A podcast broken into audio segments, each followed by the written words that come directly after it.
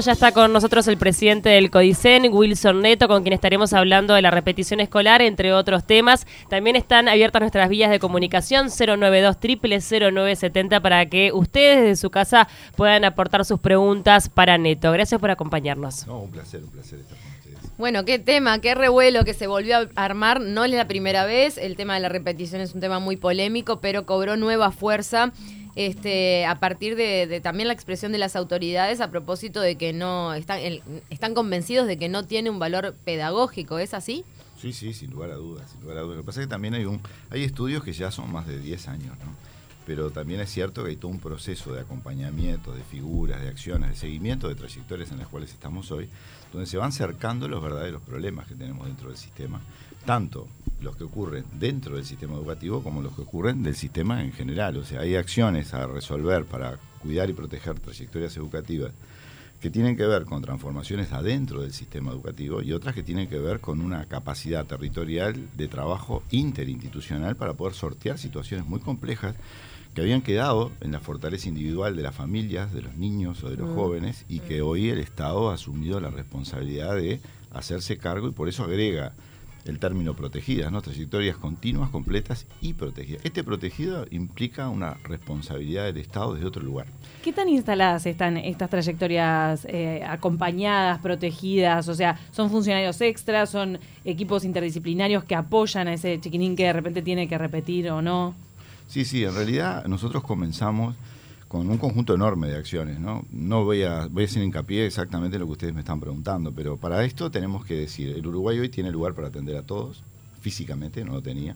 O sea, la, la expansión edilicia permitió que el Uruguay, y al terminar este periodo, tiene la posibilidad real de complementar la educación en todo su conjunto, la educación media de los seis años de educación media. O sea, hoy no es un problema de lugar, hace cinco años atrás, hace diez años atrás, era imposible. Si todos querían estudiar, no tenían dónde sentarse, no existían edificios, o si no, los grupos tenían que ser 40, 50 estudiantes. ¿Eso está solucionado 100% o se sigue teniendo carencias a nivel edilicio? No, a, ver, eh, en, el lugar para todos está dado. Falta mejorar las condiciones, en algunos lugares. Se ha trabajado, es la década de mayor impacto en lo que tiene que ver en infraestructura edilicia. Estamos hablando que solo en este periodo estamos hablando de 450, 460 edificios en ampliación obra nueva.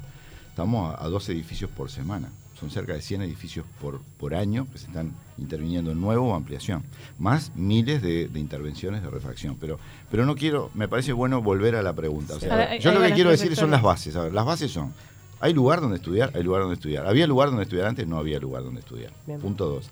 ¿Existió el presupuesto y, la vocación de expansión educativa? Bueno, en educación media hay 2.500 grupos más.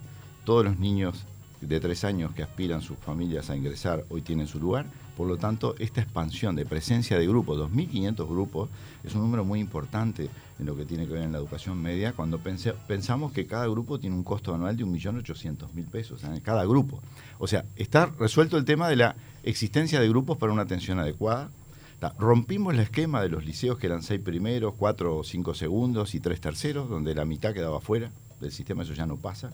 Ya los grupos realmente son tienen cierta homogeneidad. O sea, lo que estás diciendo es que ustedes lograron el objetivo de la universalización que se habían planteado desde los tres años hasta la educación media y que hay lugar para todos los alumnos. Ahora el segundo paso es preguntarse, ¿están?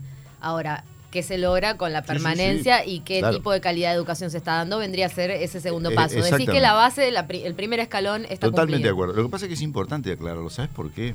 Porque la accesibilidad no era universal. O sea, el solucionar boleto gratuito, un conjunto enorme de situaciones complejas en cada territorio para que los chilenos tengan la oportunidad de asistir, es una etapa superada. Bueno, es un, yo creo que es un orgullo a nivel nacional eso. Eso no estaba resuelto, era un problema que quedaba escondido en los macronúmeros.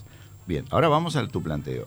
En el año 2015 eh, resolvimos seguir las trayectorias educativas de todos los chinos que egresaran de la escuela pública a partir de ahí. Por primera vez se digitalizaron todas esas trayectorias y estaba la información. Sí, pero no solo eso, sino que se generó toda una estructura, mm. una, una, presencia territorial que permitía que esto ocurriera, porque no son solo sistemas de información muy potentes que lo son, sino que es una estrategia articulada con capacidades humanas que están articuladas en territorio, a través de distintas figuras. Y ahí notaron que la repetición en esa transición, tanto en sexto de escuela como en primero del liceo, era determinante para es que, cómo continuara la carrera educativa de ese chico. Sin duda, de los 123.324 chiquilines que egresaron de la escuela pública entre el 2015, 16 y 17, no estoy contando los que egresaron el año pasado y hoy están en primer año de educación básica, logramos a través de la preinscripción, del trabajo con las escuelas, enorme trabajo de las escuelas y las maestras de sexto año particularmente, generar una preinscripción. O sea, hoy en el Uruguay otra buena noticia, ningún chiquilín que sale de la escuela deja de ingresar a la educación media básica.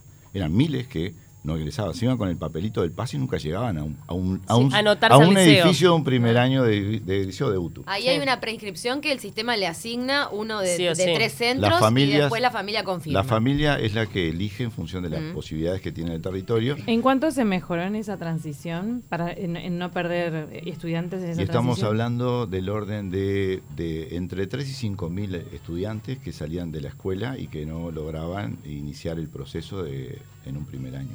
Es un número muy importante.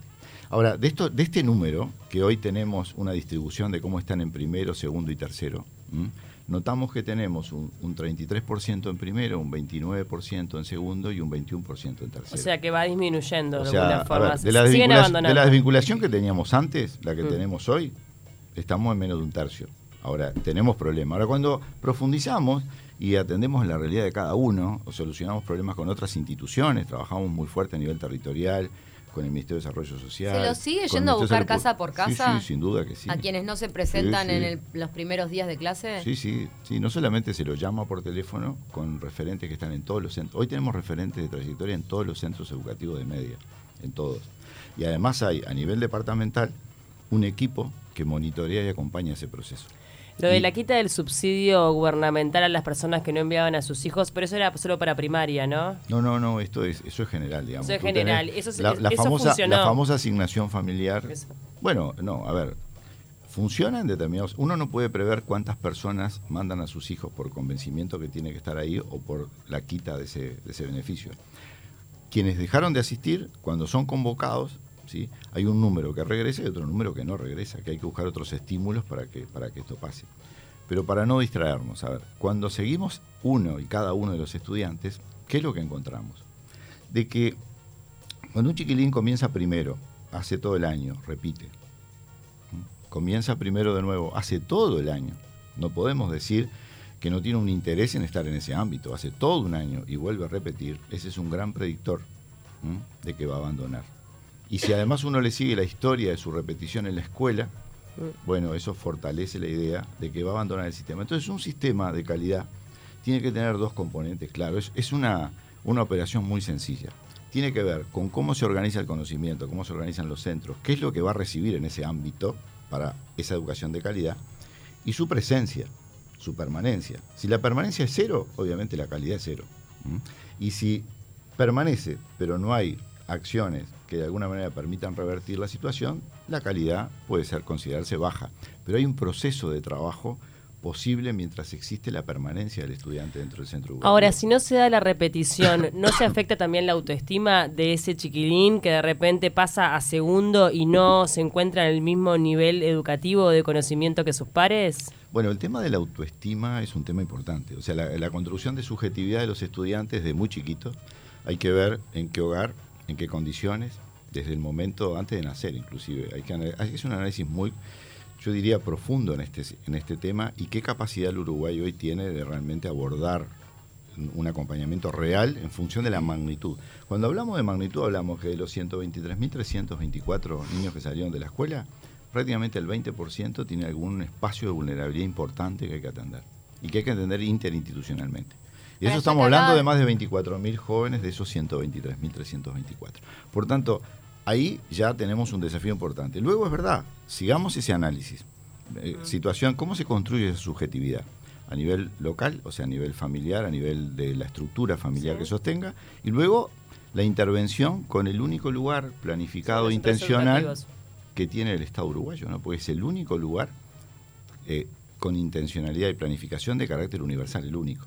Bueno, entonces, cuando llega ahí, se encuentra con diversidad de situaciones, con un conjunto enorme de esfuerzos para revertir situaciones que claramente están en, tono de desigualdad, y con algunos logros y también tenemos que asumir con algunas frustraciones. Por tanto, tenemos que, lo que hemos hecho en todo este tiempo es encontrar acompañamientos adecuados según la situación a resolver. Por ejemplo, perdona, por ejemplo, el año pasado, en parte del año, pues fue casi después de la mitad del año, logramos con este programa de, salud eh, visual ubicar mil lentes, ¿no? Mil lentes en niños de, de primer año. ¿Qué significa esto? significa que había mil niños que iban a repetir no porque no pudieran aprender, sino porque simplemente no podían ver. Esa situación, que parece una cosa tonta, hace que cambien las relaciones de oportunidad en función de disponibilidades con una atención multidisciplinaria, porque obviamente un maestro no tiene por qué tener un conocimiento para detectar cuál es la problemática. Ahí, en un acuerdo con el área de la salud, se soluciona. Por ejemplo, ejemplo 2, hay muchos maestros que voluntariamente se van con sus estudiantes de primer año a segundo año. Pasan con todos ellos. Están en primero un año y al año siguiente se van con todo ese grupo a segundo porque entienden que los tiempos de sus estudiantes son diferentes y quieren continuar un proceso con aquellos que, luego de haberlos conocido un año, intentar en ese segundo año revertir situaciones que no han superado en la primera etapa del primer año.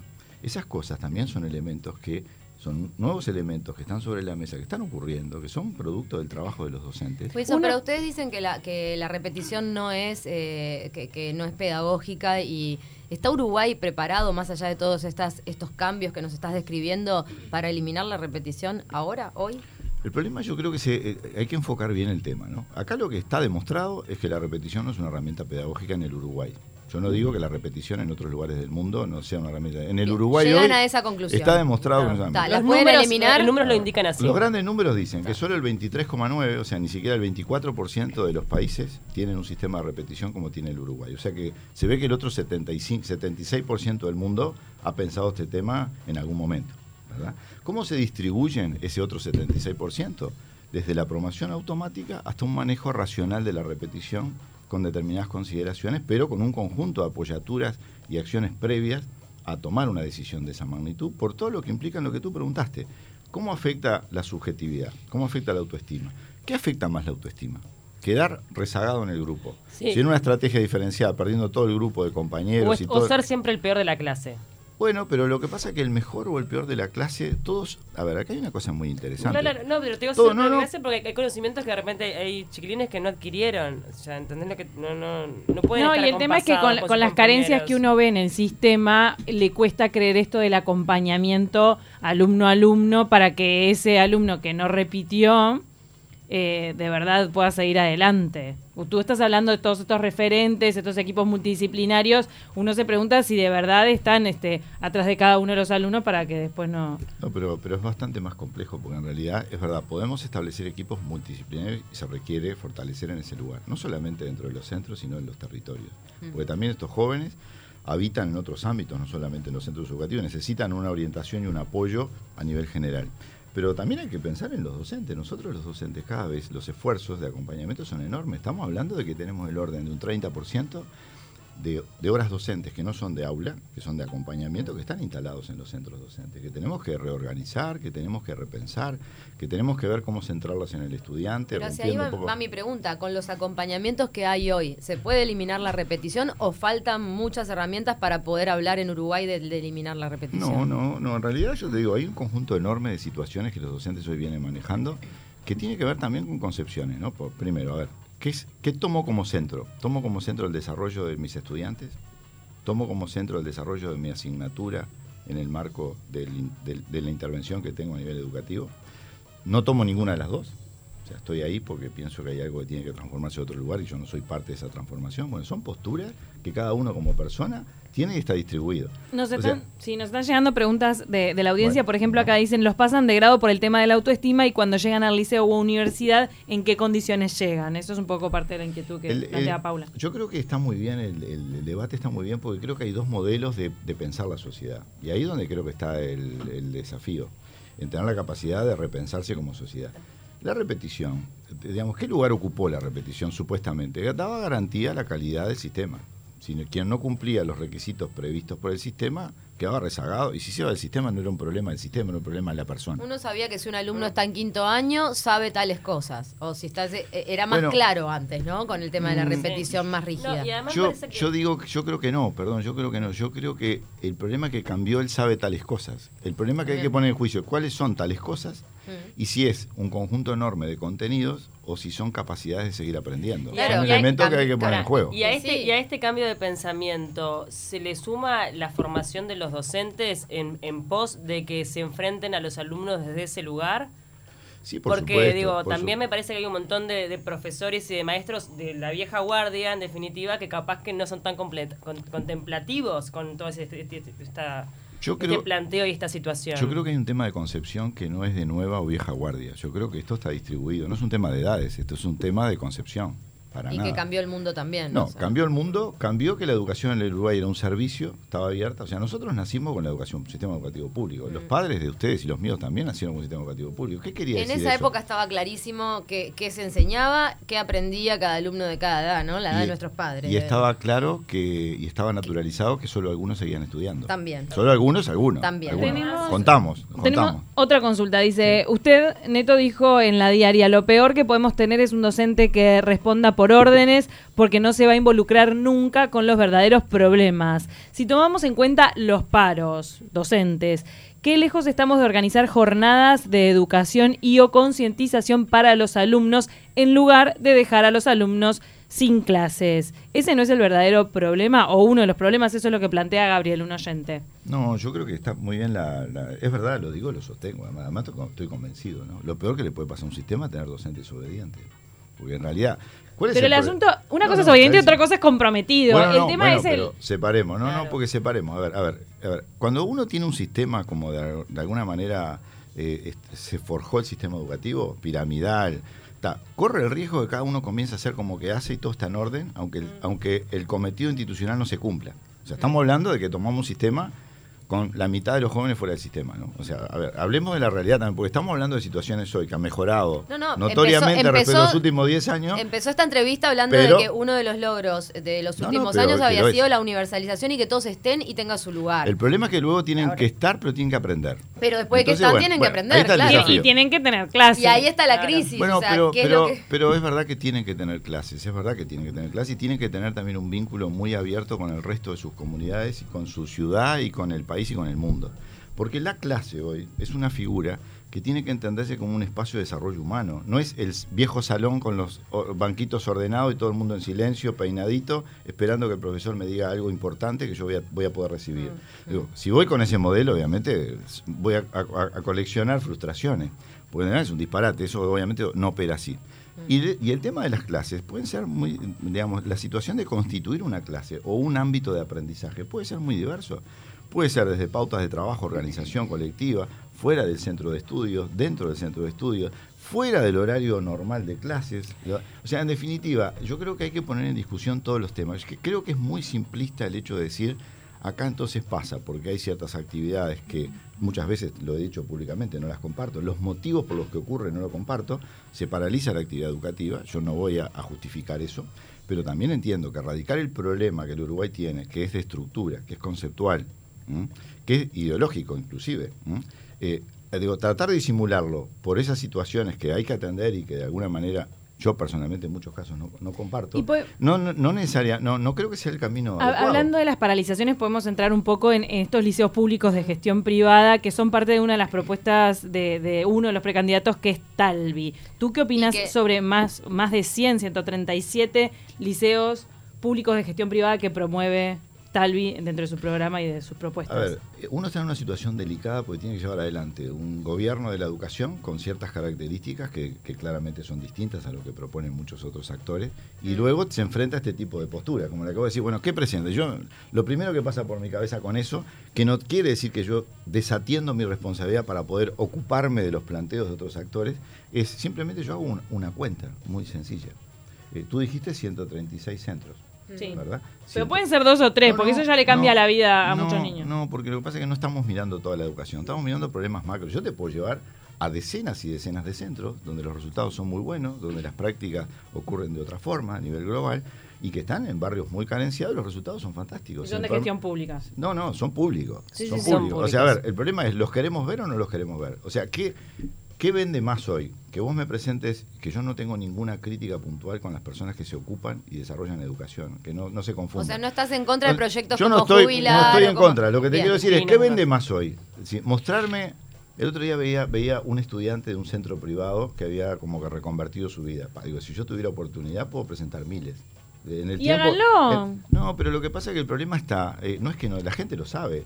Ahora vos decís, lo hacemos, lo publicamos, lo informamos, eh, pero siempre, como la responsabilidad, y está bien que es así, es de carácter universal, siempre vas a tener que asumir responsabilidades de los que lo- los logros ¿Opinás que lo y también de los fracasos. Ahora, ¿ustedes están convencidos que eliminando la repetición, tú recién señalabas, eh, tras la pregunta de Ceci, de que Uruguay está preparado para eso?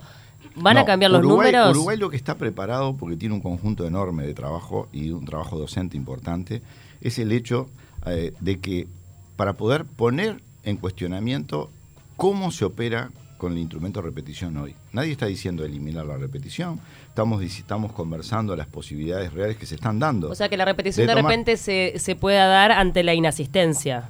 No, no, pero Y- eso y no ante- No, no, no, no elementos tan puntuales, sino que, en definitiva, a ver, dos cosas que son importantes y no me quiero distraer del centro. A ver, hay cosas que tenemos que son conceptuales. Por ejemplo, ¿dónde se construye lo común? ¿En la casa o en, los centros de estudio? Bueno, para nosotros es en los centros de estudio. O sea, pretender que un alumno venga con determinada característica común e integrar un grupo nunca ocurrió en el, sistema educativo uruguayo. Lo común se construye eh, en ese ámbito. Ese es el ámbito para construir lo común. Entonces, cuando yo tengo concepciones que me dicen, a mí me- yo quiero que vengan de esta manera, bueno, entonces no entendimos que lo común ¿sí? se construye en ese lugar. Lo segundo, ¿Estás ah, bueno, aludiendo a los liceos eh, eh, de participación público-privada cuando decís yo quiero que vengan de esa manera? Eh, No, no, Por no, aquellas estoy- críticas que se hizo de que se selecciona, que hay un gran filtro a veces para no, entrar. para nada, no, no, no. Tu imaginación es buena, pero no. No, no, no, pregunto porque parecía también Estoy hablando de un hablando de Yo estoy hablando de nosotros. Y estoy, Sí. me, me incluyo en el paquete. Estoy hablando de nosotros, porque hay que hablar de nosotros. Si no, siempre estamos hablando de cosas que parecen fantasía. Tenemos que hablar de nuestras realidades. A ver, yo puedo decir, no, en realidad yo estoy dispuesto a dar clase, pero no con estos gurises que me vienen. Porque en realidad, sí, yo me preparé para otra cosa. Bueno, entonces ahí tenemos un problema de cómo formamos, bajo qué concepción. Pero para eso están los equipos interdisciplinarios. Pero no- No, nos quedan no. re poquitos minutos. Bueno, Para, no, no, para Pero no, ayudar, no, no, pero no, para no. ayudar con los chiquilines que son más problemáticos. Pero escuché. No, no, pero, estás- de pero, yo te digo, está, está bien, no, pero ya que estás profundamente equivocada. No es un tema de que tiene que venir un- externo a decirme cómo trabajar. Soy yo que tengo que conjuntamente con otro No, encontrar una igual, nueva forma de pero- trabajo. Perdón, No, Neto, no. pero también hay, hay un matiz Y- ahí y, que y te lo otro, y lo recién. otro que es importante, pero es importante esto, a ver, no, no tiene hábito de estudio, sí, claro, porque es en ese ámbito intencional, no, no, es un, en ese ámbito que es el ámbito educativo, es donde se construye la necesidad y el entusiasmo por el conocimiento. Totalmente, son dos pero- cosas que son, pero- separan dos concepciones a un conjunto de ciudadanos y por supuesto dentro de la colectividad educativa también, ¿no? Claro, No pero también hay un factor que hay que tener en cuenta. Recién usted mencionaba de que muchas veces a nivel de primaria el maestro acompaña a un grupo para justamente entender el proceso de cada uno de los alumnos.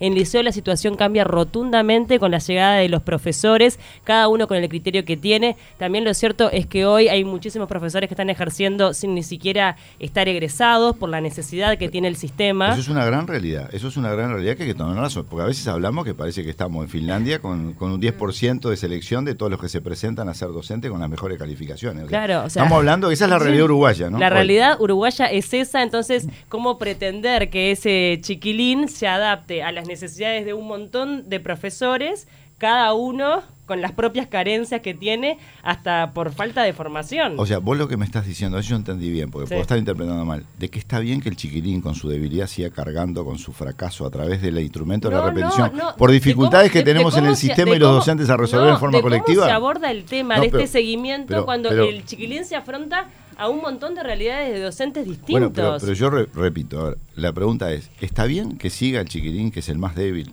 asumiendo su proceso de frustración su interrumpi- y interrumpir su trayectoria educativa porque el sistema tiene muchas cosas que discutir y tiene nuevos instrumentos y herramientas a poner en juego y reubicar. Yo, no digo si está bien o si está mal, yo solamente me estoy preguntando cómo se hace para que el chiquilín este, pueda tener el seguimiento adecuado cuando los diferentes profesores que tiene, que son un montón y que cambia radicalmente de la escuela al liceo, ni siquiera a veces están preparados y formados para poder hacerlo. ahí tenemos un cambio importante, porque todo este cambio de mejora en que hay menor desvinculación y hay mejor promoción, no en la expectativa que tenemos como sociedad, es también porque hay un cambio en la forma de vincularse e interactuar los docentes. Vos me decís todo, te digo, no, no, porque vamos a hablar de la realidad, no. Ahora, que hay un movimiento enorme de docentes que han tomado como centro el desarrollo de los jóvenes, los niños en la escuela y los adolescentes y jóvenes en la educación media, existe.